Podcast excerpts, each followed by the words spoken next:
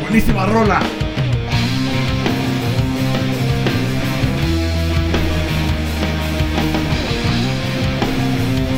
Así me gusta abrir el Chapin Show. Buenísima. Estamos escuchando a Black Japan. Black Japan que va a estar en Music Day este próximo sábado, el 25 de agosto. Y estamos tocando Black Japan porque vino hoy el líder, frontman de Black Japan, que se llama Val. A, Sí. a hacer un pequeño video con nosotros, un sketch y una mini entrevista, tipo entrevista, pero también ahí hablando de temas, bueno, siempre de música y divirtiéndonos como lo hacemos siempre en el Chapin Show. Y alguien se besa. Y alguien se besa. se besó. Ajá. Alguien estaba. Alguien estaba daydreaming. Como le dicen. Pero sí, ahora sí, bienvenidos al Chapin Show. Buena onda, muchachos. Qué bueno que estamos de regreso. Este. Vamos a bajarle un poquito la musicón aquí. Gracias a Black Japan por prestarnos su música y por venir a compartir con el Chapin Show. Porque la verdad que la pasamos buenísimo. Nos la pasamos chingón. Nos la pasamos chingón. Ajá, y no solo eso, sino que empezamos, ¿verdad? Mucha. Eh, quedamos que vamos a estar aquí a las 11. ¿Sí o no? Sí. Sí. Entonces, estábamos todos aquí a las 11. Bueno, no todos. Llegó Val, que era el invitado de Black Japan, y él estaba aquí a las 11, el mero la gringa, ¿verdad? Y entonces ya teníamos el escenario puesto, porque va a ser un especial ese, ese episodio con, con Val de Black Japan. Entonces, no lo hicimos aquí en el estudio, sino que hicimos un. Ahí sí que. Este. Un escenario un poco diferente, ¿verdad? Sí. Ya estaba todo listo. Y el cheques. Pinche Ay, cheques. cheques. Y el cheques no llegaba y no llegaba. Viene su- en su hora de, de diva. Llegó como una hora y media más tarde. Y todavía con mates de que. Hora y media. Hora y media, por eso. Dos horas. Dos horas. Más tarde Sí. y todavía con mates de que. Apúrense que la gran puta y quería comer y todo. Bueno, la cosa es que no hemos comido. En todo ese apogeo Andamos bien pedos. estábamos Me que una chelita, una chela, dos chelas, tres chelas. Cuando sentimos ya estábamos todos puchica. Pero ¿sabes qué es lo bueno de, de estar tomando antes del Chapin Show, güey? Fíjate que estaba escuchando los... Dime tú. Estaba escuchando los, los segmentos del Chapin Show anteriores Ajá. y me di cuenta que hablo muy rápido, güey. Sí, Sí. demasiado. Sí, güey, Hasta entonces... algunas veces me quedo como. Bla. Ándale. Pero ahorita que ando medio pedo, Ajá. ya ando más... Andas Más a una velocidad Es más... que no puedo. Más Sí, ando a una velocidad más, más Más relax. normal. O sea, ahora, ahora ya no hablar rápido, sino que no va a poder ni terminar sus oraciones. Dice, estoy a una velocidad más, Va. más. Más chillax. Ya. No, no, no, no, no, no, no, no. Pero es que en otras ocasiones digo lo siguiente. No, no, no, no, no, no, no, no, más. Ajá, sí. Ahorita ya, por lo menos se le entiende. Sí, sí, la verdad que sí. Este, el mero tiende a hablar muy rápido, pero lo que pasa es que así es cuando, cuando te agarra la pasión. Yo Lo me que, cuenta. sí, lo que pasa es que cuando tengo dos, tres ideas a la vez, ¿Cómo, ¿Cómo decía el chico en el chavo? ¡Cállate! Cállate. ¿qué me desesperas? pues se aguantan, porque estoy en el Chapin Este. Sí, el mero con- como con tres, cuatro pensamientos a la vez. Mientras tanto el cheques. Pero bueno, así es, así es la cosa con el Chapin Show. Este, un, nuevamente, le quiero agradecer a Val de Black Japan porque, miren, nosotros en el Chapin Show, eh, como lo estamos diciendo en el live, nosotros hacemos esto por pasión. Obviamente, el objetivo, ¿verdad? Es que llegar a un montón de likes y esperar que en algún momento podamos nosotros ga- ganarnos la vida de esto. Qué bonito sería. Pero la verdad que nosotros lo que invertimos aquí más que nada es el tiempo, ¿no? Ujú. Venimos acá, o sea, nadie nos paga por hacer esto. El jefe no los paga. No, no les pago. Este, el mero viene, la gringa viene, el cheques viene. No, y cheques entonces- ya se fue. El cheque ya se fue, pero vino. Este, Tarde, pero vino. y, y cómo se llama, invertimos bastante tiempo en lo que es el, el Chapin Show, porque no solo cuando estamos aquí, sino que en la semana estamos moviéndonos para ver qué evento vamos. Este, el mero se va a veces a grabar videos, la gringa está hablando con, con grupos como Black Japan, y por ejemplo hoy, Val, no le pagamos nada ni nada, él viene a, a Sí le pasar pagamos. Con Bueno, chelas. Vos no sé si le pagaste con algo, ¿verdad? Nada más al rato. Este. pero a lo que No, voy. pero me quebró mi corazón. De que rompió el corazón. Porque no le gusta. Es que la pregunta era. La pregunta era. Este. Es que el menos le preguntó: de tus grupos favoritos, ¿a cuál Ese- eliminarías? Ese no era el efecto que quería sacar, pero fue el que salió. Es que el- tienen que ver la entrevista porque le preguntamos a él de sus grupos favoritos cuál eliminaría. Entonces él dijo que Korn. Pero entonces la gringa se sintió mal, pero no, para mí que él estaba elogiando a Korn. Pero bueno, entonces él viene Espera, espera, espera, espera, espera, espera. ¿Cómo voy a estar elogiando a Korn si lo voy a eliminar? O sea, la pregunta era de los favoritos. de los de sus dos favoritos que le influenciaron en su música, ¿a quién eliminaría? Entonces estaba entre Slipknot y Korn, pero de nuevo vamos a ver la entrevista después. Sí. Él dijo Korn, entonces quiere decir que él va a eliminar de la historia su trabajo, su música, todo lo que han hecho en en, en sí en general lo van Y a él eliminar. dijo corn. y él dijo Korn. Y yo Entonces, hasta iba a brincar el escenario y Sí. a pelear. Su número uno de la gringa es Korn. Entonces, la, la que se chinga aquí es la gringa, porque ya no va a haber Korn. Fíjate que hablando de Korn, en la mañana hoy que, que fui a hacer Something popó, takes a part of me. había, Ahí había maíz. es que ayer hubo una barbecue. Bueno, Bueno. Entonces, este, qué bueno, le quiero agradecer mucho porque vino él a pasar tiempo con nosotros, nos ayudó a hacer un sketch y pues como les digo, hacemos una mini entrevista eh, y te quiero agradecer Val y Black Japan por haber tomado el tiempo de venir acá a pasar un tiempo con nosotros con el Chapin Show, pero se lo hicimos memorable porque le dimos de beber al muchacho y se la pasó bien. O sea que lo intoxicamos y no se acuerda de nada, se va a decir, puta, ¿estuve haciendo eso? Lo llevamos al parque. Lo llevamos, ay, bueno, ¿para qué lo chimaron? Ajá, aprendió la palabra chimar. Chimar, sí, cierto. Aprendió la palabra chimar, no sabía que era chimar. Bueno. Andaba todo borracho con Chima. Este, pero bueno, vamos al tema. Este. El ¡Uh! tema Va a, ser va a un, estar- va a ser un tema este, medio pesado y a lo mejor no va a ser la última vez que vamos a hablar acerca de esto, porque Y este tema es. Y fíjate que estaba yo pensando en, en- en lo que estábamos haciendo la investigación, que por cierto voy a pedir una disculpa, ah, porque todo, el- todo, el- todo el, este, la investigación que, que el Chapin Show hizo durante toda la semana valió gorro porque no la tengo. O sea que hice un trabajo de embalde. Pero, Ahora sí. va- Mm. pero vamos a tratar de hacer lo mejor que se puede. Ahora, este tema puede dividirse hasta dos o tres segmentos Sí, porque sí. está, está fuerte. Es que miren, les di, les di eh, deberes, tarea a estos dos. Te apuesto, te apuesto que no lo hicieron. Ese fue tu error. Yo nomás puse dos, two sentences y, Y es todo. Dos oraciones. Fíjate que ese fue tu error. Y te voy a decir por qué. Ajá, ¿por qué? Cuando yo iba a la escuela, me decían, tienes que hacer esta tarea. Y no la hacía que yo. escuchaste fue blu, blu, blu. sí. Ahora, una, una persona durante la semana me dijo, dice, a mí se me hace que el mero cuando, cuando estaba en la, en la escuela, que saben que yo no fui a la escuela, a lo mejor estaba en el grupo de debate. Dije, no manches, y ni siquiera llegaba yo a cuarto, a cuarto de calificación, no friegue, no sabía yo nada. Al cuarto. Sí. Al cuarto. Ah, no, ese sí llegaba, ah, ese sí llegaba. Porque te llevaron en el parque. Ah, chima.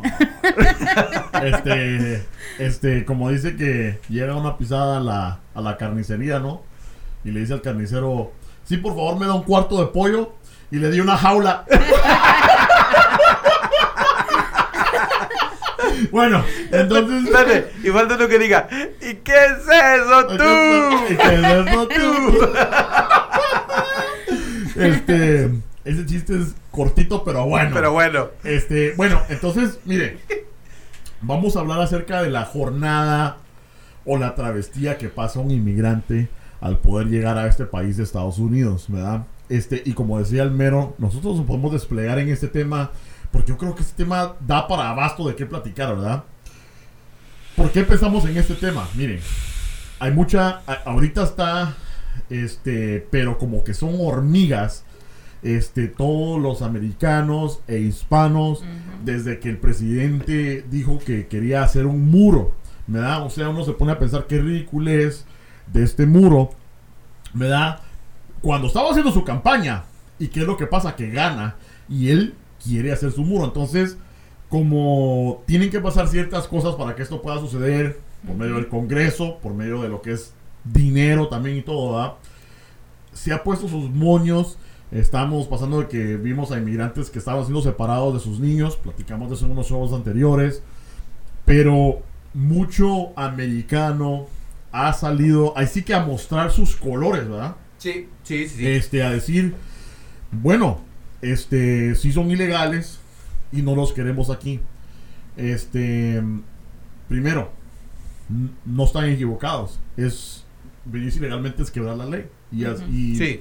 y no podemos, ahí sí que no podemos decorarlo con bonitas palabras, nada, porque sí es quebrar la ley. Pero por eso queríamos hablar de eso, porque yo creo que mucha gente solo lo piensa por el modo ilegal. Pero no piensa este por el corazón porque uno no viene por, por gusto.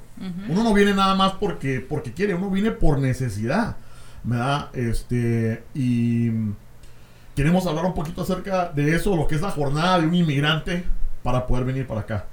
Sí, no, y esa es una de las cosas que generalmente aquí en Estados Unidos cuando se habla, dice, no, es que, es que sí, o sea, están aquí legalmente y ya una vez que están aquí establecen una familia, establecen lo que es un trabajo, establecen lo que es una, un tipo de vivienda y opinan que ya porque están contribuyendo al país, fíjate qué bonito hablo cuando soy en pedo, o sea, ya se Mm. me entiende. bello Sí, precioso. Casi, casi un Miguel Cervantes. sí, ¿no? Joder. Pero no, o sea, ya una vez están establecidos y son capturados, piensan que, que la ley no los puede tocar. Pero lo que no nos damos cuenta es que al entrar ya ilegalmente, automáticamente ya en algún aspecto, entre comillas, somos criminales. O son criminales. Porque, bueno, digo somos porque hay muchas personas que pueden decir, no, o sea, al menos o lo que sea. Pero no, son criminales y sí, tienen algún tipo de crimen que tienen que pagar. Ahora, cierto, están contribuyendo al país y aquí en el país hay 11 millones de inmigrantes. 6 de esos, mi- de esos 11 millones son mexicanos. Pero yo quisiera, yo quisiera eh, ex- expanderme un poquito más en lo que es la, la historia de lo que es el inmigrante aquí en Estados Unidos. Porque una persona que viene aquí a Estados Unidos dice, ok, ya llegué, ya soy inmigrante, ya estoy estableciendo, ya no puedo regresar a mi país porque ya estoy acostumbrado a los lujos de este país, porque hay que ser honestos, nos la pasamos bien aquí en este país. Sí. O sea, tenemos muchos, muchos lujos que no tenemos en otros, en otros tipos de, de, de nuestros países, ¿no?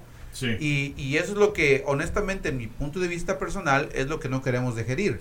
Pero podemos tener en nuestros países. Si, Sí. si nos pusiéramos las pilas, que les ponemos aquí. Pero bueno, voy a dejar que el No. coche continúe. Es que lo que pasa es que, mira, mucha, muchas personas eh, pueden pensar eso, pero yo creo que bastante los inmigrantes que vienen acá, mire, nuestros países tenemos oportunidades. Ah, ponete en Guatemala, eh, ahorita es una mierda vivir por eso de la corrupción y empieza desde el gobierno, ¿verdad? La corrupción, eh, el gobierno se roba a todos, o sea, incluso no podemos tener ni siquiera un deporte sobresaliente porque no hay recursos, porque todo se lo huevea. Hace poco, ponete, eso es, un- eso es algo mínimo. Hace poco tuvimos eh, una tragedia con lo del volcán. ¿Qué es lo que pasa? Que el gobierno no reporta todo lo que son, todas las muertes que hubo, en Wow. lugar reportan menos y no se ponen a ver nada. O sea que creo que les llevaron a, a regalar gallinas, vos. Entonces, ¿por qué? Porque todo se lo roban. Este, y- y llega Arjona a, a donar de su propia bolsa, ¿verdad? Más de lo que puede llegar el gobierno. O sea que es, es, es increíble. Ahora, si vivimos en una sociedad, en, en Guatemala, pues hay clase baja, media y alta, ¿verdad? Este, si estás en la clase media o alta, o sea, sí puedes vivir bien, puedes ir a un colegio, ¿verdad? puedes ir a un colegio privado, estudiar, ir a la universidad, este, puedes a lo mejor hacer tus centavos, ¿verdad? A lo mejor puedes ser doctor, ingeniero y ganarte unos lenes. Pero estamos hablando aquí de que hay mucha población que Guatemala, por ejemplo, es uno de los países más analfabetas que hay. Entonces, tenés una, una persona que no tiene para comer. No tiene para comer, ¿verdad? Entonces, eh, no tienen educación porque no pueden ir al, al colegio o a la escuela, ¿verdad? Ni a la escuela pública. Llega una edad donde en lugar de ir a la escuela, mejor tenés que ir a trabajar. A trabajar. Tenés que ir a, a vender chicles en la calle para poder ganarte unos lenes, a pedir limosna, porque no hay nada. Entonces yo creo que muchas personas no se pueden a pensar en, en esa situación donde no tienes nada. Entonces, ¿qué haces vos como cabeza del hogar? Pero fíjate que, bueno, regresando a lo que es la historia, ¿dónde fue que comenzó todo esto? En 1846 a 1848, México entró en una guerra con Estados Unidos. Como- bueno, me imagino que la mayoría deben saber, pero si no saben, bueno, ya saben.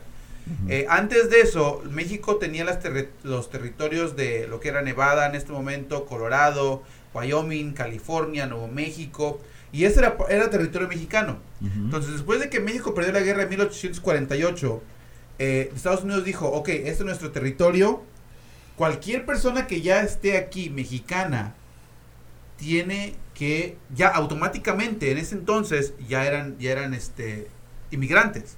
sí, ahora. Tengan en cuenta que, imagínense que están en 1948, 1848 y entran a un punto donde estás en tu casa, estás en tu tierra, estás en... Y por culpa o por decisiones gubernamentales, uno dice, ok, ya, ya tú ya no perteneces a esta tierra. O sea, fue por una, una simple tontería, no. Ya no perteneces a esta tierra.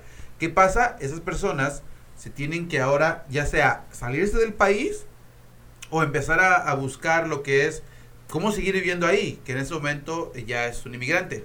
Mientras va pasando el tiempo, llegan lo que son los chinos en el Ujú. área de California, pero en, en, en el otro costado del país están entrando lo que son los irlandeses, los alemanes, los italianos en su entonces, y también diferentes eh, Sí, todos inmigrantes, noruegos y europeos, que eran los principales, sin excluir a los, a los afroamericanos o los, a los africanos que vinieron de la guerra civil, que fueron los que liberaron, o incluso que antes los de eso. trajeron, dijo aquel. Exactamente, ¿no? Pero bueno, ¿eso qué tiene que ver con todo esto de inmigración? Simple. Los, en ese entonces, en 1848, la ola de inmigrantes latinoamericanos creció. ¿Por qué? Porque ya aunque estuvieran viviendo en este, país, en este país, que era de ellos y luego se los quitaron por razones de, de gobierno, ya son inmigrantes. Entonces el gobierno ya empieza a decirles, ok, entonces o se adaptan a nosotros o tienen que irse. Que incluso en 1930, uno de los presidentes aquí en Estados Unidos hizo una redada con muchos mexicanos y empezó a sacarlos por todos lados. Que incluso en ese entonces, cuando ya no tuvieron mexicanos en, en- en Estados Unidos, dijeron, como que los necesitamos, como que ya este, no tenemos nadie que nos trabaje en nuestros campos, Como- regresémoslos. ¿Y qué hacen? Empiezan a jalar otra vez mexicanos e inmigrantes. En 1848 fue cuando la ola de latinoamericanos empezó a crecer. Que estamos en este punto. Entonces estamos hablando de generación tras generación. Donde, donde dices, ok, yo estoy aquí ahorita, pero ¿por qué yo tengo que pagar el pato? Porque estamos creciendo con una Sin ofender sociedad. a los presentes. Sí, porque yo no sé quién es pato aquí. Sí, o sea, pero bueno, simplemente con el hecho de decir, ok, yo estoy aquí, a mí no me importa, porque es lo que mucha gente dice, a mí no me importa lo que pasó en el pasado, pero estamos pagando por consecuencias que, que- que ocurrieron antes que nosotros ni siquiera estamos enterados. O sea, yo honestamente, antes de hacer este segmento, yo no, yo, bueno, yo tenía una idea de que no, de que los mexicanos aquí eran, eran extranjeros, pero yo no sé hasta qué punto. Porque de nuevo, si eres mexicano y vives en Estados Unidos antes de 1948 y ahora tienes que salirte de tus casas porque un porque un presidente dijo, ¿sabes que Ya es nuestro territorio. tienes que irte". ¿1900 o 1800? 1800. sí, sigo siendo ok. 1900, pero 1848 los empiezan a sacar. Y es cuando empieza la ola, incluso incrementó la ola de inmigrantes latinoamericanos, que es donde estamos pagando el pato ahorita. Pero es increíble porque fíjate que la mayoría de veces, y obviamente estamos en Chicago, este, en Texas yo creo que se mira un poco más, pero ponete la, la mayoría de veces que yo conozco a una persona inmigrante, latinoamericana. Más que todo, como decís, la mayoría que hay aquí son mexicanos. Guatemaltecos hay bastantes, pero También. no como hay mexicanos. Mexicanos hay muchos.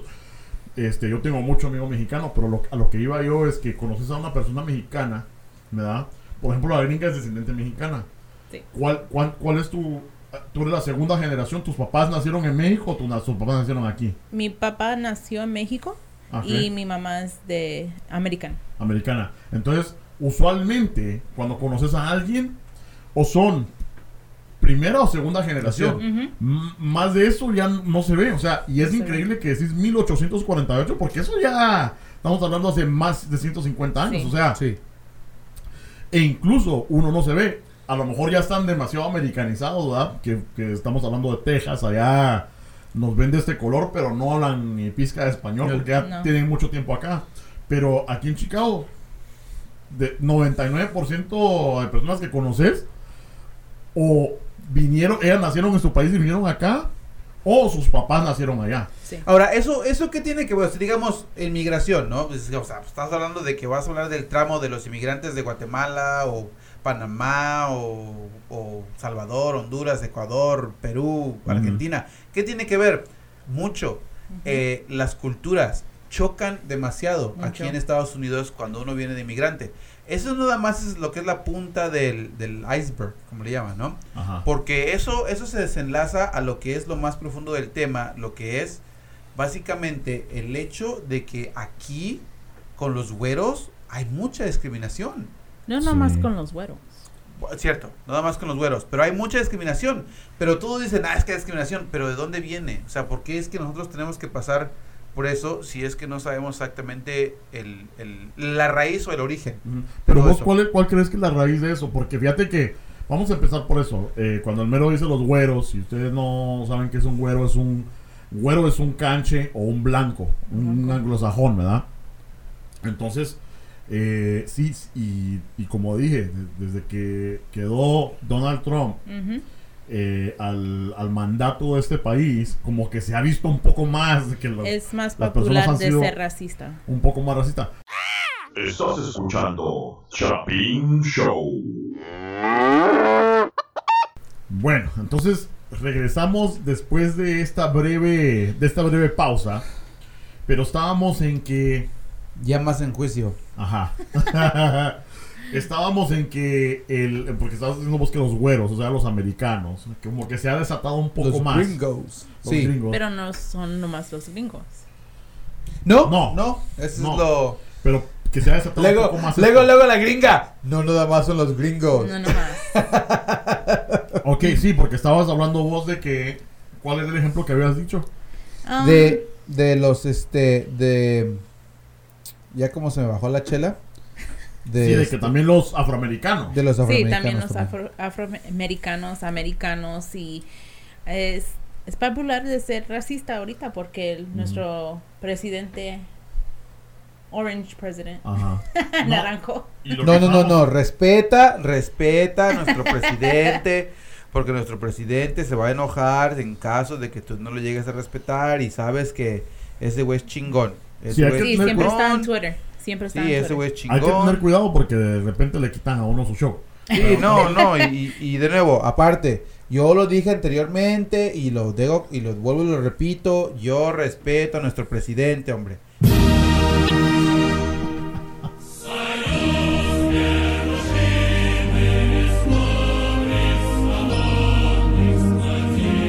Cada vez que escucho la canción Ajá. me recuerda a Rocky 4, güey.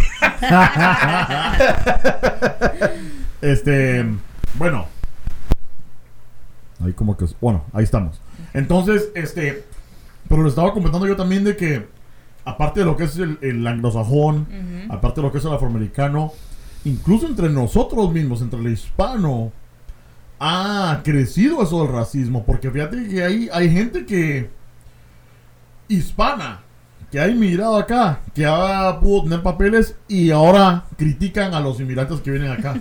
Fíjate que eso es, eso es lo que he notado mucho, lo que es entre, entre los, pa- en los países, ah, los, este, los estados aquí en Estados Unidos del, del sur, sureste, en contraste con los del suroeste. Por ejemplo, Florida, Florida es uno de ellos que tiene mucho inmigrante que son cubanos, venezolanos, peruanos, básicamente más, más caribeños y sudamericanos, a comparación de, los, de los estados que son más, más mexicanos, más salvadoreños, porque es donde llegan un poquito. Soy yo, sí, soy yo, siempre soy yo.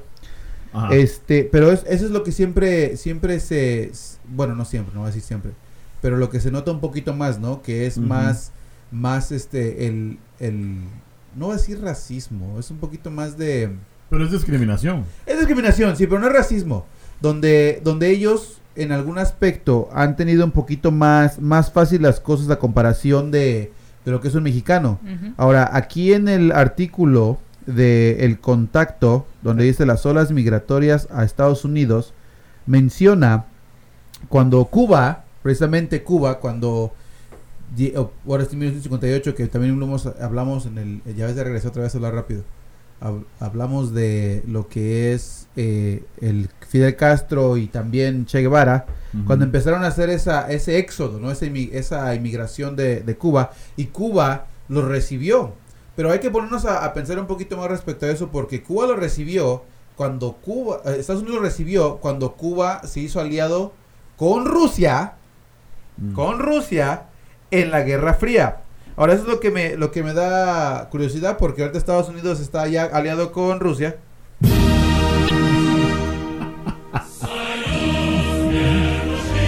Deja, deja. Este, sí. Sí, pero a ver, pero era la alta idea. Entonces, eh, eh, cuando los, los cubanos empiezan a adaptar el comunismo con medio de Castro, empiezan a, a dejar la isla y Estados Unidos los recibe y los empieza a recibir como residentes. O sea, les, les da una ley donde dice, ¿sabes qué? Vamos a recibirlos como aislados políticos y les vamos a dar sus beneficios. A comparación de lo que es en los otros extremos del país, donde dicen, si tú eres mexicano, venga tu maíz, porque ya no eres americano.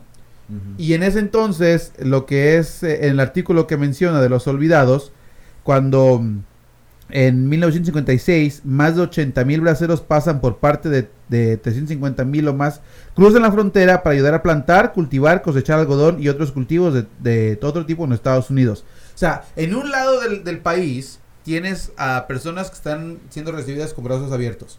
Y del otro lado del país tienes personas que dicen, no, o sea, tú vas a llegar y vas a trabajar los, los campos, los braceros, los tipos de braceros, que hasta la fecha no les han pagado a esos braceros. Mm, ¿En serio? Entonces, sí, no les han pagado. Mm. Entonces vienen y los tratan más como esclavos, como, basi- como, un, ameri- como un africano, que vienen a trabajar los- las plantillas. Entonces, dices tú, ok, ¿qué tiene que ver eso con otra cosa? O sea, no, tiene, o sea, no, no veo.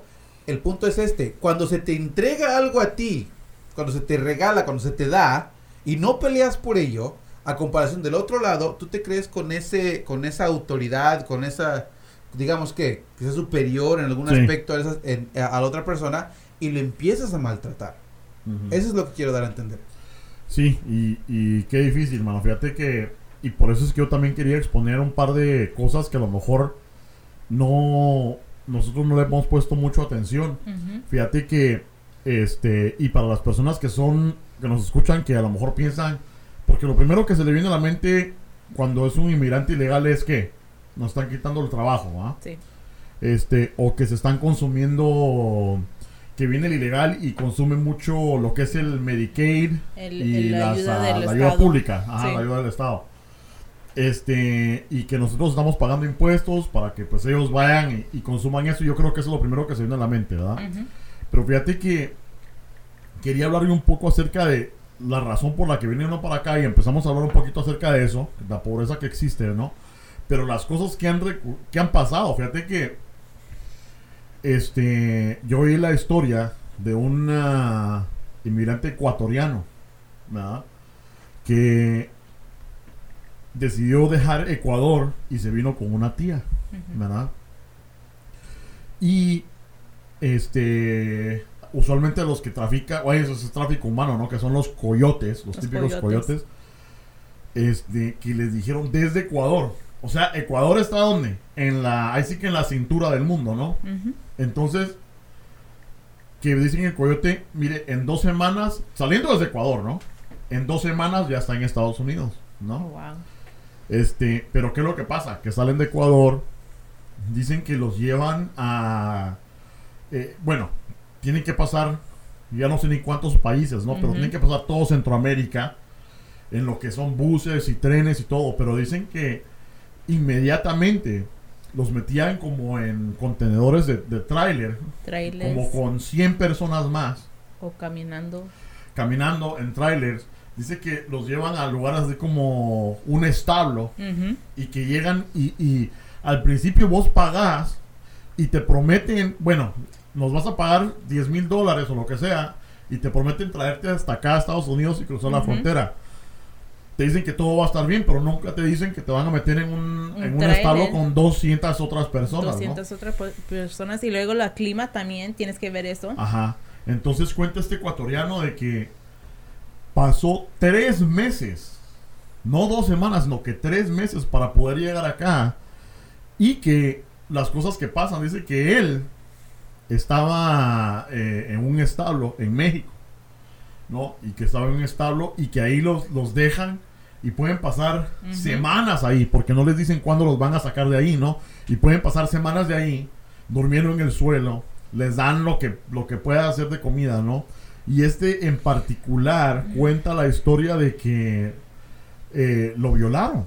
Wow, Ajá, o sea, él era un, es un hombre y dice que él tenía como 16 años. wow. Entonces, que estaban tres hombres ahí, de los que son los cabecillas, ¿no? Y que le dijeron, mira, venite con nosotros, vamos, venite al cuarto con nosotros, y que él negó, ¿no? Dijo, no, no voy. Y como iba con su tía, le dijeron, mira, por las buenas, venite con nosotros, o matamos a tu tía. Oh, wow. Entonces él tuvo que ir y dice que entre como los cuatro o cinco hombres que estaban, que todos pasaron su turno y todos lo violaron. Y eso no lo contó él hasta después porque ya tenía, estaba en sus 30, ¿no? Él no lo había contado hasta ahora que dice que, que él recibió una llamada de un familiar que quería hacer lo mismo, ¿no? Mm. Y entonces él dice, no, no, no vengas, no, no vengas. Entonces él rompe el silencio de por lo que pasó. Y él dice, yo tuve suerte porque llegué. Sí. Porque hay muchos que no, que no se quedan. Y es otro tema que, que también podemos tocar. Porque dice que en promedio creo que dijeron que eran como 2.000 muertos desde el 2005 o algo así. Sí, por ahí. estaba el dato. Pero eso no, no puede verificarse. Porque, puede, porque pueden encontrar eh, cadáveres y todo, pero los que no, los, Los cadáveres que que, no se se pierden encontraron también, y no tienen identificación, nada. salen de allá, a veces no le dicen a nadie, o sea, saber ni cuánto inmigrante perdido no puede haber ahí, Y, que es algo súper triste. y siempre con esa trama que vas a tener toda la vida. Ajá. Nadie piensa en eso, No. nadie piensa en eso. Sí, eh, yo he escuchado cuan- que generalmente cuando un, ahora sí, paisano latinoamericano va a su país, luego, luego le enseñan lo que es la vida, mm, ¿cómo se le puede decir?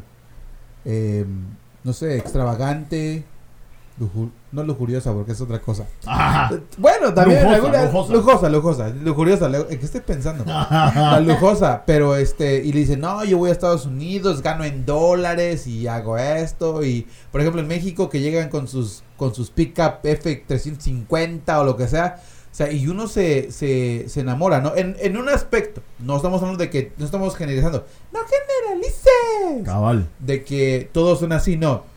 Eh, pero hay ciertas personas que ven esa vida que dicen, no, ya le va bien, gana en dólares, me voy para, para los United States y gano bien. Pero no, no se dan cuenta que una vez llegando aquí, como dice la canción eh, clásica de los Tigres del Norte, La Jaula de Oro, que aunque sea de oro no deja de ser prisión, Yep. Uno aquí se, se, se encierra, se, se hace una vida de esclavitud que alguna vez honestamente uno quisiera estar en sus países otra vez. Sí. Y, y- y siempre vienen con la idea, ¿no? Me quedo un año, dos años junto dinero, me regreso y abro un negocio. Pero nunca se van. Se acostumbran a ese tipo de vida. Sí, pues, no, lo que pasa es que también eh, no es, o sea, uno sí puede vivir cómodo si uno se parte el lomo, ¿verdad? Pero a veces lo que te enseñan las redes sociales, o eso de decir que el sueño americano no es fácil. Aquí No. no, No es fácil. los dolaritos, así como los gana uno, se, se gastan también. No crecen en un árbol, como la mucha gente piensa que viene a venir y que solo al venir la- va a lavar platos y se va a hacer rico. No, la gente tiene que vivir mal. O sea, he, he visto personas que hasta viven hasta 10 en un cuarto Sí. para no pagar mucho alquiler. Todavía le mandan dinero, a la Dinero. familia de allá y todo.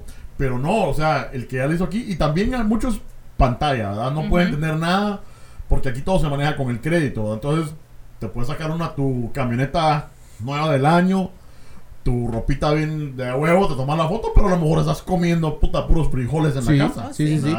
Y esa es otra cosa que voy a mencionar porque incluso tú dijiste, dice, ¿no? Cuando vienes aquí, que este, y el, que pasas por aquí, pasas por acá, el chavo que lo violaron.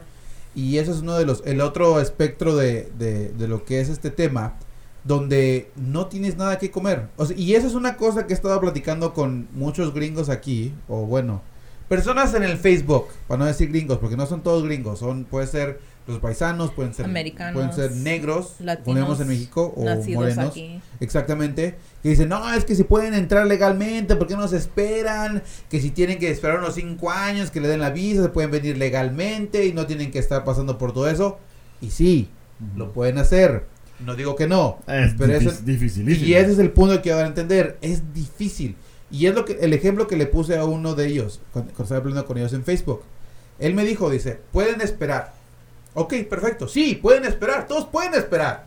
Porque no solamente somos latinoamericanos que venimos de mojados. Son, hay, ha habido indios que han pasado por, por México, ha habido este árabes, ha, visto, Chinos, ha habido rusos, chinos, polacos. o sea, de todo, de todo. Pero eso es lo que le mencioné. Si estás viviendo en un país tercermundista, como México o Guatemala o como sea, y, y viene una compañía estadounidense, ¿no? Porque es generalmente la que hizo con NAFTA en México, que es el caso. Viene Walmart o viene, no sé, eh, cualquier McDonald's o lo que sea. Y estás, tienes tu, tu parcela, tienes tus terrenos y estás viviendo bien, estás cómodo. Tú eres campesino, tú vienes, tú creciste con el campo, toda tu vida has crecido cultivando. Viene McDonald's, viene el gobierno y te dice, ¿sabes qué? Te lo voy a comprar. Y él dices, no, no lo voy a vender porque es lo, es lo único que tengo que hacer. Voy a, voy, a, voy a crecer. No, ¿sabes qué? Vas a venderla. No te estoy preguntando, te estoy diciendo, vas a venderla. Le quitan su tierra y no tiene ningún recurso para darle a comer a su familia. Entonces llega alguien y le dice, ¿sabes qué?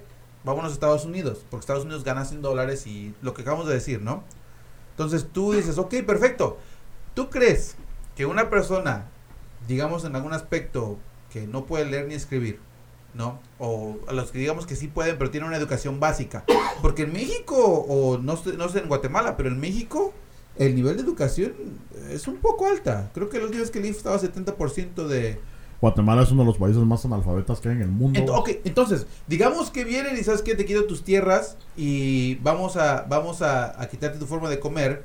Oh, deja, no, déjale al- déjale al consulado americano y decirle, ¿sabes qué? Con tu limitado conocimiento de la escritura y, y el idioma, vas y dices, no puedo comer en este momento porque una comunidad americana me, me quitó mis tierras. Te van a decir, oh sí, no te preocupes, vete a Estados Unidos. ¿Te lo van a decir? No, No. claro que no. Entonces, ¿sabes qué? Estás en una lista de espera, te dejan ahí esperando unos 10, 5 años. ¿Y qué vas a hacer? ¿Darles de comer con qué? ¿Aire? Con nada. No, y eso es. y eso es una cosa. Entonces, ¿qué dices tú? ¿Sabes qué? Me voy del otro lado. Vienes a Estados Unidos. Aquí, una vez que llegas a pasar, porque sí, la mayoría de los casos si llegan a pasar, si llegan, te meten en un cuarto, como dice él, en lo que empiezas a establecerte, vienes solo, sin mencionar que dejas a tus culturas, dejas a tu país, dejas a tu familia, dejas a tus costumbres. Y llegas a una, a una cultura donde es completamente diferente, es más aislada, más egoísta, un poquito más, más broncuda, si es que quieres hacerlo, en un idioma que si a puras penas hablas el tuyo, vas a hablar otro idioma. O sea, entonces llegas, consigues un trabajo como puedes, con un seguro social chueco, como le dicen aquí chueco, Chapo, checo. si a puras penas te pagan, ¿qué? El- lo mínimo aquí en Chicago son, ¿qué? ¿10 dólares Creo que sí. la hora? 10 a- ahorita se está aumentando a 13. Exactamente, entonces 10 dólares la hora, vienes y empiezas a hacer todo eso con discriminación y todo, y todo lo que estás pasando para mandar dinero a tu país. Y ellos dicen, puedes esperar. No, no puedes esperar, porque tienes una familia que mantener, tienes unos hijos que vestir, tienes una casa que, que, que sustentar. Entonces, no puedes esperar. Y es lo que no ven ellos. Entonces, si vienen a- aquí a Estados Unidos, no es porque tengan el lujo de venir. Incluso el, el AMLO mencionó que lo que quiere hacer es que si van a emigrar es por gusto, no por necesidad. Y es en muchos países en Estados Unidos. Claro. Eh, digo, Sí, en, en- en Latinoamérica. Y es lo que muchos muchos de aquí, muchos americanos no, no ven. No, no, y también a, a lo que es tu punto, por en Guatemala, en la embajada americana, este, porque al punto de que, ¿por qué no lo hacen legalmente, verdad? La embajada americana te mira tu, todo lo que es tu, tu background, ¿cómo se diría background? Eh, Sí, tu, tu historial. tu, tu historial, tu récord, ¿verdad? Este, miran qué bienes tenés, Miran qué educación tenés, cuánto tenés en la cuenta de banco, Sí. Este, tus familiares que tienen la cuenta de banco, a dónde vas a llegar para poderte darte una visa. Entonces estamos hablando de alguien que no tiene bienes, no tiene propiedades ni nada, no tiene educación, no tiene cuenta de banco, no tiene nada. ¿Por qué no se vienen ilegalmente? Porque nunca les van a dar una visa. Sí, exactamente. Nunca, y, y no es que vayas a poner tu aplicación y bueno, en cinco años no. Vos puedes ir y siempre te van a decir que no, porque ellos no van a dejar, porque lo, lo que indica es que vas a venir y a quedarte acá. Sí. Entonces no te la van a dar. Y ahí es donde estamos también con el sistema un poco roto, porque estamos limitando eso, ¿no? Porque no pueden trabajar en Guate, están muriendo de hambre. Quieren venir por acá, a lo mejor a, a estimular la economía en cierto, en cierto aspecto, ¿da? Y no los dejan. ¿Pero por qué? Porque supuestamente vienen aquí a... a- los a- a- bueno, sí, a consumir los recursos, ¿no? Pero sí, pero volviendo a la pregunta, ¿por qué no lo hacen legalmente? Es porque es imposible. Es imposible. Es El imposible. sistema está diseñado para que un extranjero no venga. Si es que ese país no está en relaciones cómodas para que vengan. Por ejemplo, uno de los, eh, de los, de los, de nuevo, los países que ya están con ese hecho de poder venir y automáticamente, si no me equivoco, se les da lo que es esa, ese tipo de ayuda y visa, es uno de ellos es Cuba y Puerto Rico. Porque Puerto Rico es, es una, una isla que está en buenos términos con Estados Unidos en algún aspecto, donde básicamente son, son americanos, son ciudadanos estadounidenses, en algún sentido, ¿no? No todos, pero en algún sentido. No pueden votar por un presidente, pero pues reciben todos los beneficios de Estados Unidos. O sea que básicamente lo que te importa es recibir el beneficio. Y Cuba, una vez que ya salen de la isla, los reciben y, y los, los básicamente la mayoría los aceptan como, como residentes. En México no, o en Guatemala no. Ahora, lo malo de, de toda esta inmigración es que no simplemente, por ejemplo, en lo que son los países como Guatemala, Salvador, Honduras, Panamá, Costa Rica, no simplemente son una vez mojados, son dos, tres, cuatro, cinco o hasta seis veces mojados. Y a mí me da pena decir esto, pero es una de las leyes en México, es de que si no eres mexicano, automáticamente te, te sacan del país. Y puedes estar todo así nomás de pasadita, pero te, te maltratan también. Y eso, y eso en algún aspecto, pues sí, me da un poco de pena siendo mexicano, porque todos están buscando una forma de sobrevivencia. Ahora es un punto que Sí. también le mencioné a, a esta persona con la que estaba discutiendo en, en Facebook. Somos, somos seres humanos, pero en, en, en ese aspecto somos mamíferos. El mamífero, por naturaleza, se, se, se conoce por si en su hábitat no tiene que comer, va a buscar en otro lado donde va a comer. Entonces, nosotros por naturaleza somos inmigrantes, tenemos que buscar el beneficio para que podamos man- mantenernos en sobrevivencia. Y si, y si por alguna razón dicen no puedes entrar, te vas a tener que meter ilegalmente para poder comer. O sea, no estamos buscando o no están buscando lo que es venir a hacer riqueza, simplemente quieren sobrevivir. Es la forma en que yo lo veo. Ahora, sí, ¿puedo contar una historia más? Dale pues. Ujú. Mira, pues. Dice, es mi show. Este, es que no sé cómo estamos de tiempo, pero, pero quería sacarlo a, a la luz para tocar en ese tema.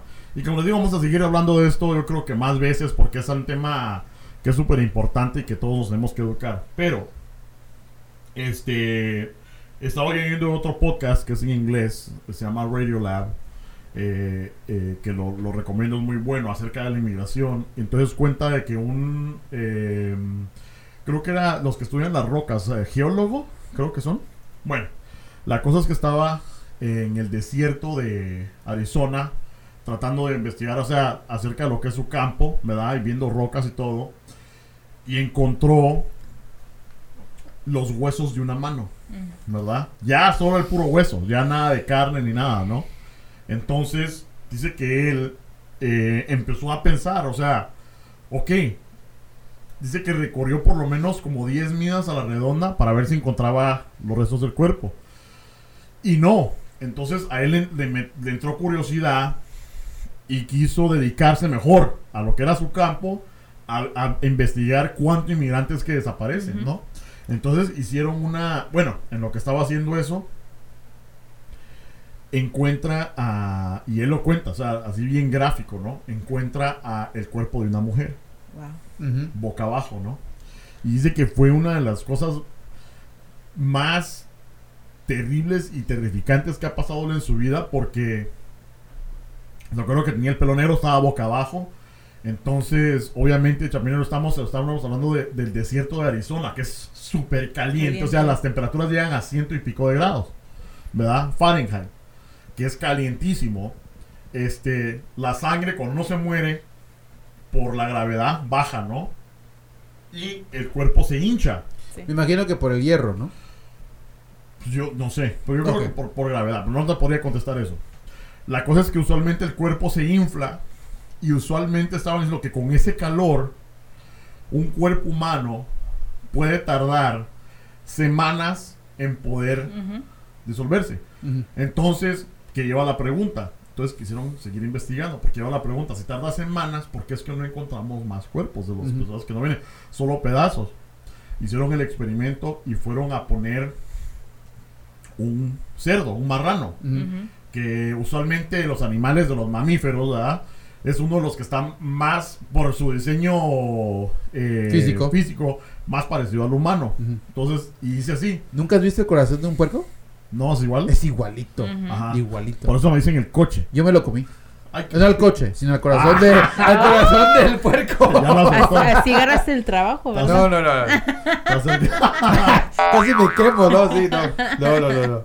este, entonces vienen y vistieron al, al cerdo, ¿no? Lo vistieron hasta con zapatos y todo, solo para hacer el experimento y pusieron cámaras.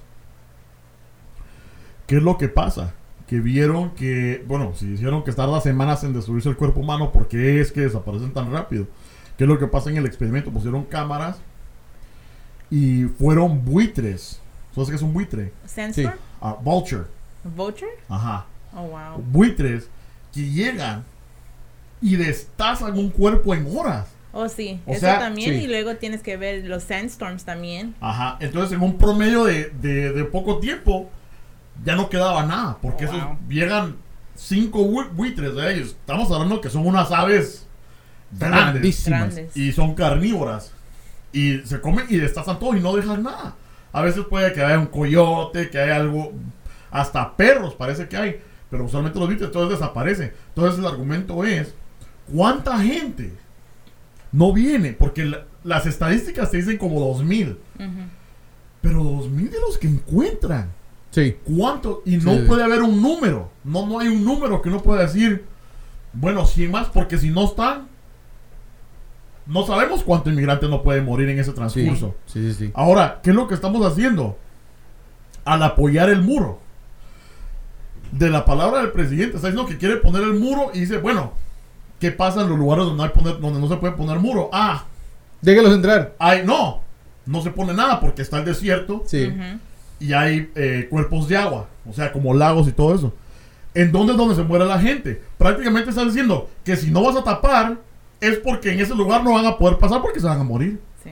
Entonces estáis ahí como que sentenciando al Sí. poner un muro a que tengan que pasar por esos lugares y morirse, porque dicen que es es súper imposible. Estaban también sacando un reportaje de un pobre paisano que creo que está, ya llevaban caminando creo que dos meses, una cosa así en el desierto, mano. Yo me pregunto algunas veces, ok, digamos que soy el, un, un inmigrante que viene por el desierto. No, no, no sé, yo digo, es una pregunta que tal vez sea tonta, pero digo, pues no, no sabrán lo que es el, la geografía del área donde van a pasar. O sea, digamos, porque eh, lo que pasa es que algunas, algunas personas que vienen por el desierto dicen, ok, voy a, voy a entrar por el desierto de Arizona, y se avientan, ¿no? Entonces siguen, siguen, camina y camina y camina y camina, pero llegan a un punto en el desierto donde están en el centro. O sea, llegan, llegan a cierto punto, pero están en el centro. Y digo, bueno, pues si vamos a entrar por el desierto, por lo menos, no sé, buscar la ciudad más cercana, ¿no? Sí. Ok, digamos que es mejor que te agarren a que te mueras en el desierto. Sí, sí, sí. Sí. Tienes razón. Y fíjate que es, pero es otro punto. Y por eso quiero que la gente, si nos están oyendo en México, en Guatemala, en todos lados, piénsenlo bien, ¿verdad? Porque un coyote te va a decir, mire, no se preocupe, yo lo voy a llevar hasta allá. Sí. Este, usted pague, me lo voy a llevar hasta allá. Yo lo voy a cruzar todo el desierto hasta que ya esté usted en Estados Unidos. Pero ¿qué es lo que pasa? Que la mayoría de veces cosas cambian porque puede haber eh, centros de ICE. Cualquier cosa puede cambiar. Hasta porque se le pegue la regalada gana de solo cobrarte, dice la mierda, y te dejan solo en el desierto. Entonces, Sí. estamos nuevamente regresando a que quiénes son los que cruzan. Personas que a lo mejor no tienen educación, a lo mejor ni saben leer, este, eh, no saben orientarse, y los dejan ahí. Sí, Nada más sí. camine recto por aquí. Ahora, ah, bueno, eso es una, una parte. La otra parte son personas que, que sí tienen educación, que sí tienen una carrera en sus países y, y vienen y dicen, no, voy a los Estados Unidos, voy a ganar en dólares, tal vez sea la avaricia, no sé. Pero yo conocí a una persona que en México era, era jefe en el Departamento de Agricultura. O sea, él iba a las zonas rurales y medía las parcelas, los terrenos, y decía, este te toca a ti, este te toca a ti, este te toca a ti. O sea, estamos hab- hablando de que trabajaba en el gobierno. Ganaba bien, Sí. ¿ok? Digamos que ganaba bien porque estaba trabajando en el gobierno. Dijo, me voy a los Estados Unidos.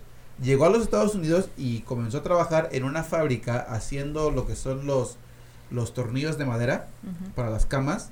Es que luego Mm. cuando armas las literas tienen unos tornillos de madera y eso los conecta. Él los hacía eso. Entonces llega, llegaba a la casa con los dedos bien astillados, ganando 4 dólares en ese entonces. O sea, ganabas bien en México, llegas aquí ganando 4 dólares y trabajando una cierta cantidad de, de trabajó unos cuantos meses ahí, con los dedos todos astillados.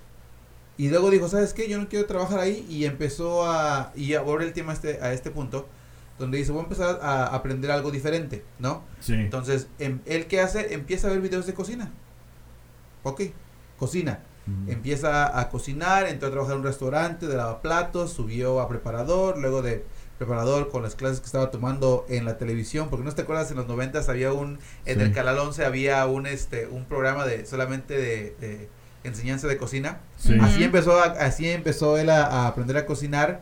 Entró al restaurante de preparador, empezó a platicar con el con el cocinero con su inglés todo roto, a mocho y le enseñó a cocinar y ahorita es uno de los de los uno de los cocineros más importantes en un restaurante aquí en Estados Unidos.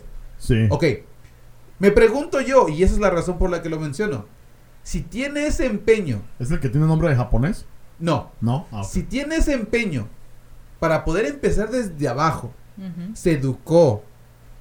Bueno, vino aquí primero la, lo que es la Odisea, ¿no? Se educó, creció y llegó a un punto o a un nivel donde es uno de los más importantes aquí en Estados Unidos. ¿Por qué fregados no lo hace en su país? Y Sí, eso es es, que lo- una, una cuestión que le hice a un amigo mío que recientemente se fue a México, que lo invité para estar en el show, pero ahorita no está disponible. Que él y yo cuando éramos jóvenes le decía yo, si nosotros ponemos empeño aquí en Estados Unidos para crecer y si lo ponemos en nuestros países natales, podemos hacer crecer el país. Porque no nada más es uno. Estamos hablando de 6 millones de mexicanos y 11 millones de inmigrantes. Si Ujú. pusiéramos ese empeño en nuestros países, hiciéramos crecer el país.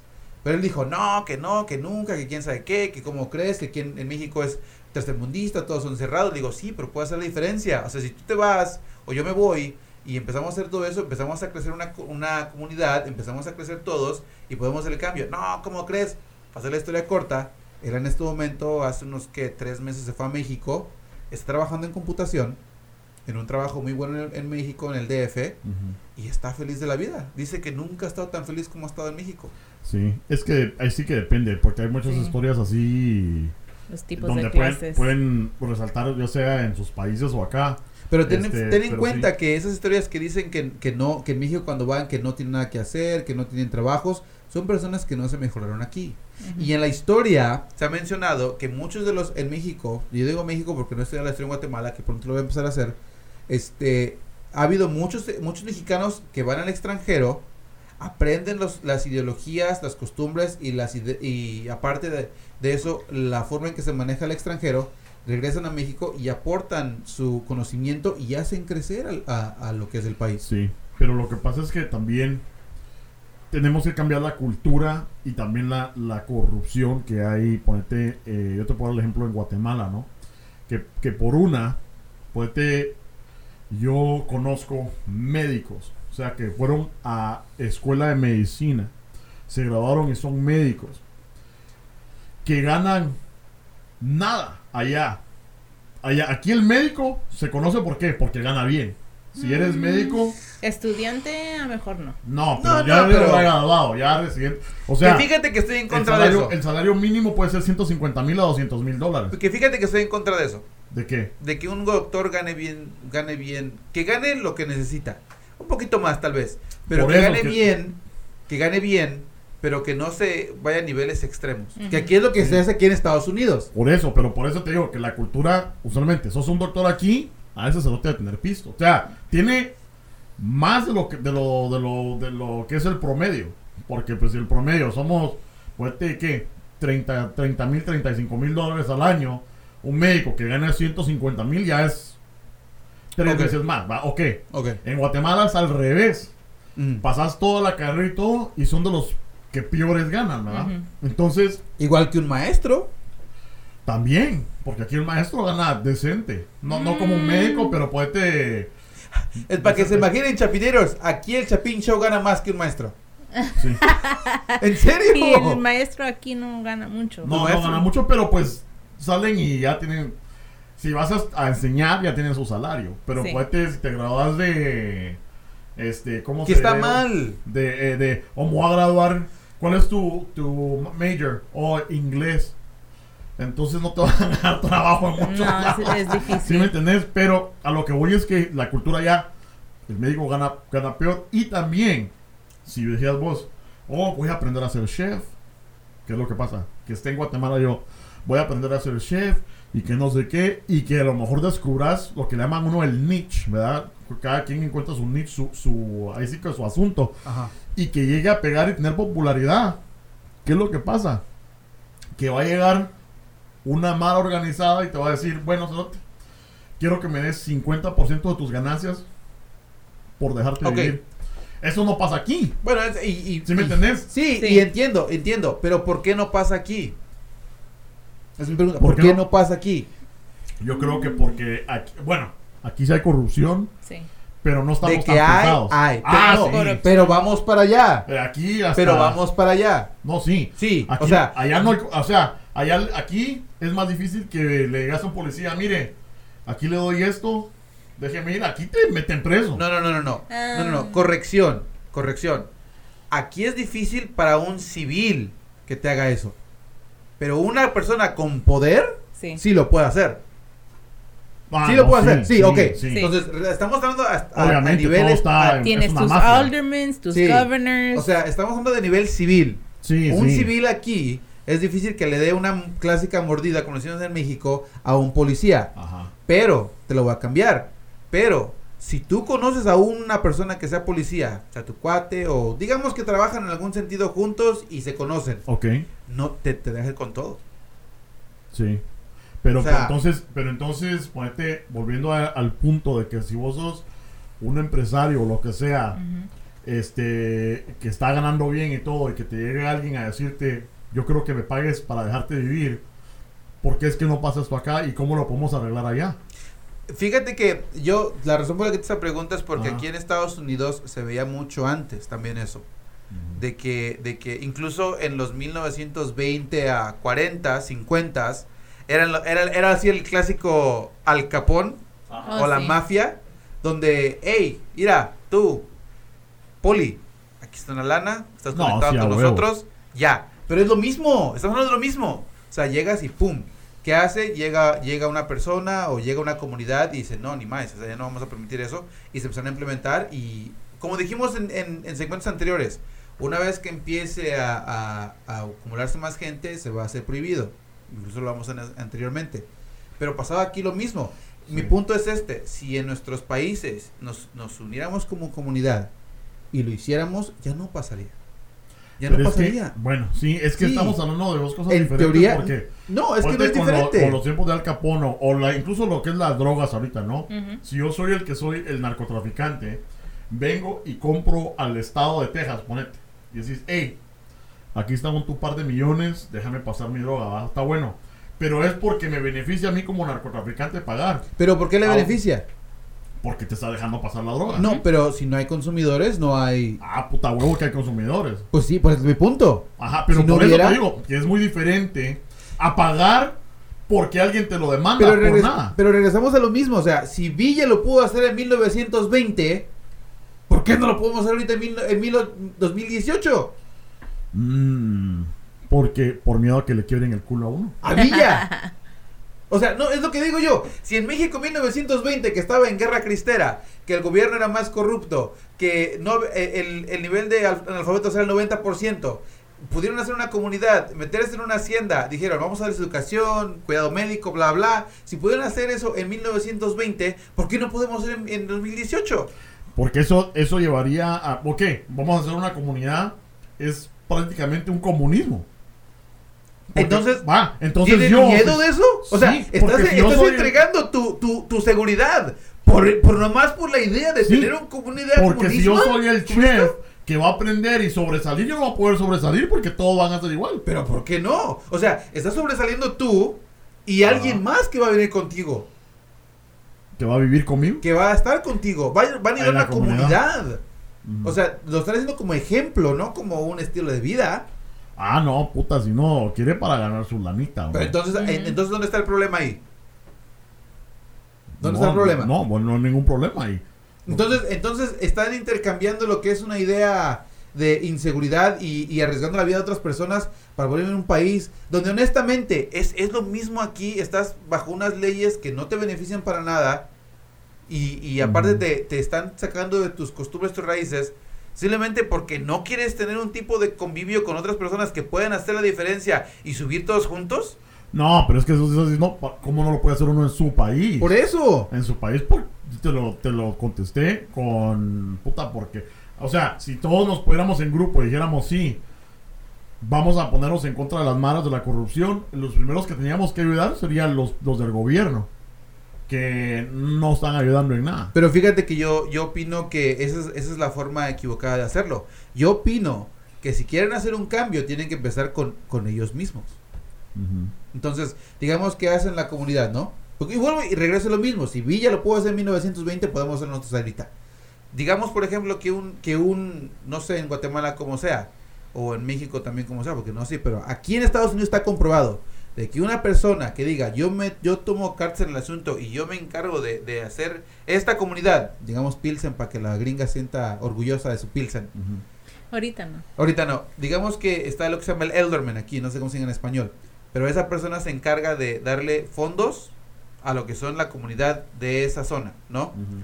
Si, esos personas, si esas personas toman la responsabilidad, y regresando al tema del, del liderazgo, si es que personas pueden tomar ese- esa rienda y hacer que todos ellos tengan un- una mejor educación, una, una mejor forma de una forma de pensar, más ayuda para las personas que están necesitadas y subir todos juntos, eso no es comunismo. Eso No. simplemente es una forma de ayudarse unos a otros para que puedan subir todos juntos. Claro. Por eso aquí en Chicago tienes unas zonas que están mucho mejores que otras. Sí. Es por lo mismo. Entonces, y regresando al punto que quise hacer hace rato, si lo pueden hacer aquí, ¿por qué no lo pueden hacer allá? Bueno, eh, eso está debatible porque ponete, este, tratar de juntarse. O sea, se está ayudando el Harlem, estamos hablando que, que lo que te están gobernando te están ayudando. Allá no hay eso. Por eso. Mm. Allá Pero no aquí eso. no te están ayudando. Ese es, el punto de la conversación. Aquí los inmigrantes que son ilegales no los están ayudando. No. tienen seguro médico, no tienen beneficios gubernamentales, no tienen ayuda, ayuda por ejemplo, de, de vivienda, seguro médico, no tienen nada de eso. Vienen, Sí. pagan una, una cantidad más grande de dinero, porque cuando vas a un doctor te están cobrando casi 15 mil, 20 mil, 15,000. 30 mil, hasta Sí. 500 mil dólares de, de un seguro médico y hay muchas personas que dicen, yo no lo voy a pagar, No, pero no sí, lo les puedo dan, pagar. sí les dan Medicaid. Medicaid sí les ¿A quién? ¿A los inmigrantes? Mm, No, Si no tienes No dan. papeles, no. no te dan, ¿Cómo putas no? no te dan, le dan al niño, Al niño que, que es nació ciudadano. aquí. Pero te pagan el parto. Pero, pero bueno, digamos que esos nueve meses que te den de seguro médico, y ese es uno de los casos que tenemos aquí. En nueve meses, tú te atiendes todos tus problemas médicos y al final de los nueve meses que te quitan el Después de seguro, los nueve meses es nomás para te el mueres. niño. Ajá, para el niño, sí. Es y eso es- y- pero eso no es ayuda para el documentado. No Ah, es ayuda. Es algo. Pero, Sí, pero el para el niño Imagínate. Haz de Pero, cuenta. pero Si no, a lo mejor no, no, no, sí. pero ese es su derecho, es ciudadano. Ese es su derecho del niño. No, claro. Ok, pero digamos que te quedas, te quedas aquí en Estados Unidos por 20 años, 30 años, 40 años, 50 años, 50 años, y nomás quítale 9 meses, ¿cuánto es el porcentaje de ese tiempo? No, ¿Algo claro. es algo? No, hombre. No, pero claro, pero claro. Pero entonces, ¿cómo proponer vos sol- solucionar eso? Pu- Vuelvo y te repito. Si, si, mira, yo sé que son sueños guajiros. No lo vamos a hacer. Yo No. estoy dispuesto a hacerlo, pero no lo vamos a hacer. Pero honestamente, con esta administración que está, que está arrestando, ¿cuántos vamos hasta ahorita? ¿Cuántos arrestados?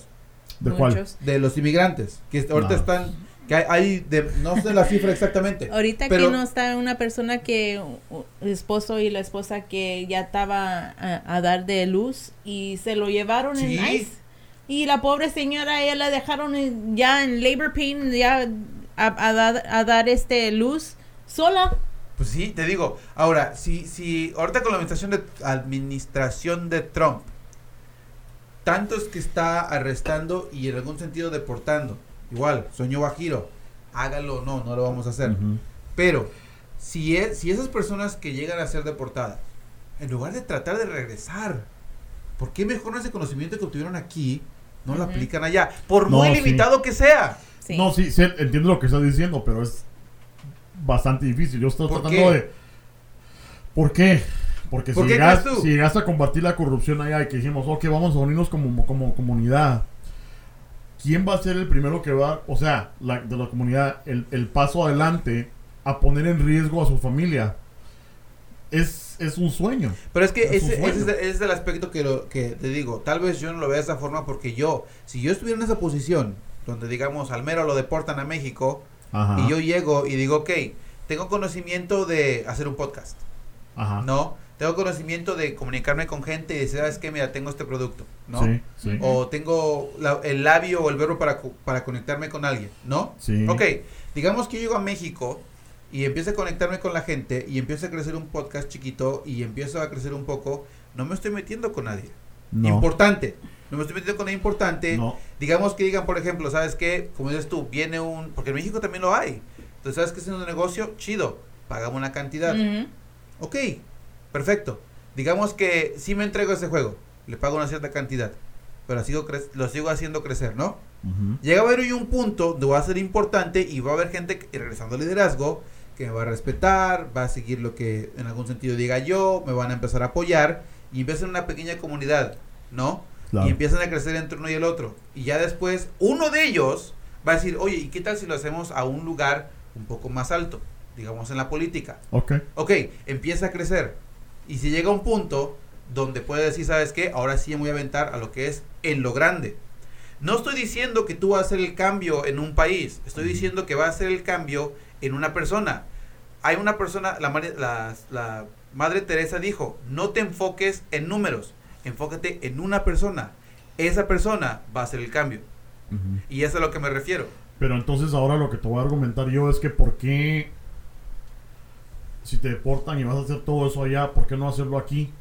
Y, y- Porque la tierra es de todos, eso, o sea, la tierra es de pero todos. no lo ven así. Eh, Tú eres, no tú lo eres ven acá. ilegal aquí. Sí. Por eso. Tú eres ilegal Ahorita, aquí. El americano ahorita es lo que tienes tú. Ahora, La educación, ¿qué tienes? ¿Qué papel tienes? Ahora, te lo voy a, te lo voy a matar de esta forma. ¿Sabes quién hizo eso? ¿Quién? Los padres de la independencia aquí en Estados Unidos. Sí. Eso fue exactamente lo que hicieron. Se, se unieron unos pocos, pusieron un cuate en líder, hicieron una revolución y crecieron de ahí. Pero fueron unos cuantos nada más. No fueron, no fueron miles, fueron unos cuantos. Pues más, todo este relajo empezó en marzo de 1900 1770, el 5 de marzo, con la masacre de Boston. Ahí fue donde comenzó todo. Fue una masacre nada más en Estados Unidos contra los ingleses. Ujú. Y de ahí empezó todo un relajo. En Sí. menos de 30 Bueno, años hubo, ya habían... hubo ya demasiada más masacre porque esta tierra no era Bueno, bueno, de ellos. estamos hablando, No. estamos Sí. hablando de los blancos, ¿no? Porque Sí. ellos son los que estamos poniendo el ejemplo de que, de que son los que se, se levantaron en armas y empezaron a hacer todo lo que le estoy diciendo. Pero regresamos a lo mismo. El conocimiento de un extranjero puedes aplicarlo en tus tierras y puedes hacer el cambio. Y Sí. hay muchos ejemplos en América Latina que, que, que empezaron a hacer lo mismo. Ahí está Simón Bolívar. Y eso es lo mismo con los sí, de españoles. que hay gente, hay mucha gente que se va para sus tierras. Estábamos hablando hace, hace poco del que conozco que se va a regresar a, a Guatemala, ¿no? O sea, se va a regresar a Guatemala. Hay mucha gente que va a regresar a sus tierras y tratar de hacer lo que aprendió aquí, allá. Sí. Este, pero sí, como les digo, podemos seguir aquí abasto porque nos hemos de inmigración a derechos humanos.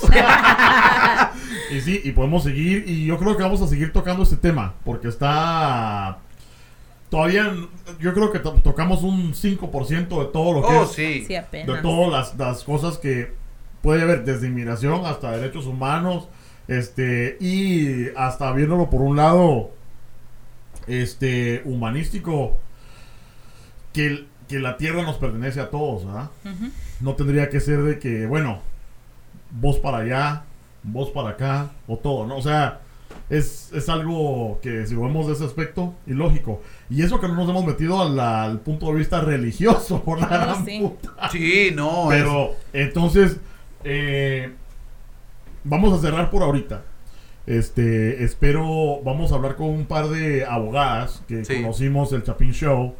eh, a ver si quieren venir a ser parte del podcast, porque creo que sería, o también al Rodrigo, hay que invitarlo otra vez. Ya diré rato que no viene Rodrigo. Sería bueno invitarlos para que nos den una actualización de cómo está el sistema en Estados Unidos ahorita. Este, hablamos anteriormente de los de los DACA, ¿verdad? Los, los que son portantes de DACA. Pero cómo está la situación migratoria, ¿verdad?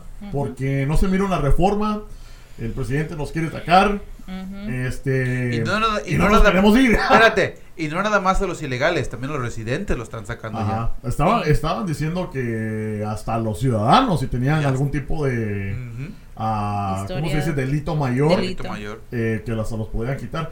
Pero bueno, vamos a seguir hablando de esto. Yo creo que es un tema bastante importante que hay Por- que tocarlo, pues Por seguido. eso te dije que era dos o tres segmentos, por Sí. lo menos. Sí, vamos a seguir este tocando temas más específicos. Si ustedes quieren oír de algo más específico eh, o de algún campito de todo lo que es este esta burbuja, díganos y nosotros hacemos nuestra investigación y nos la rifamos con lo que podemos. Pero bueno, ya estamos. Pues sí, porque si no vamos a daros- vamos a quedarnos Vamos a otra hora aquí más. todo el día. Sí. Este, y ya le iba a llamar al Val porque habían hacer unos vergazos aquí. Oh, ya. oh, sí. Sí, cierto. Como Yo me viendo un round con el cheques, ¿eh? Con el cheque sí, Sí, es que unos- dan ganas de pegarle en el hocico Unos dos o tres. ¿Sabes qué? Un, un nivel este amateur de cuatro rounds. 12, Ah, mi- fijo. 12 minutos, sí, le pongo A ver. ¿quién Fijo. quiere ver al, al Cheques y el mero a darle Unos unos jodazos? Sí, yo sí, yo sí pagaría un... Yo, yo te doy una, yo te doy un centavo.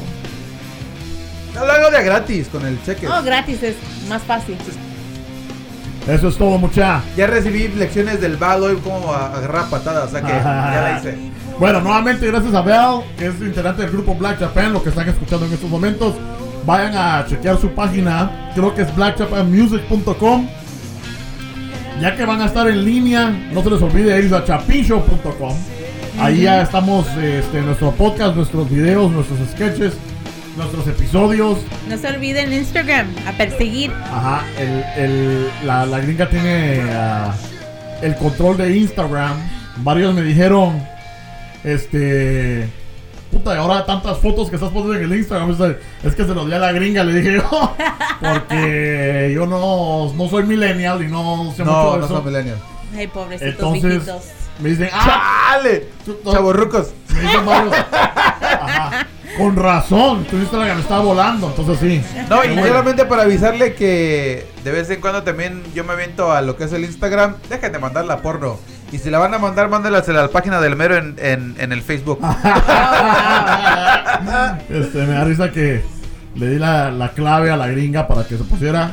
Y, Y lo, cuando no. lo primero que vi fui, ¡Oh my God! Ajá, porque le digo, le digo, tengo un grupo ahí con mi hermano y mi primo, ¿verdad? Y nada de, pero puro culo. Ajá, y le Perdón. digo, y les digo, mucha aguas porque la gringa ya tiene acceso. ¿Qué es lo que hace? Le siguen mandando más.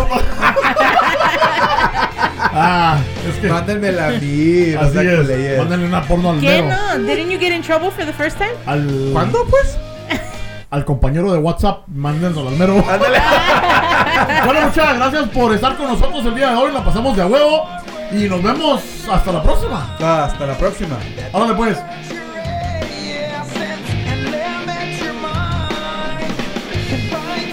Adiós.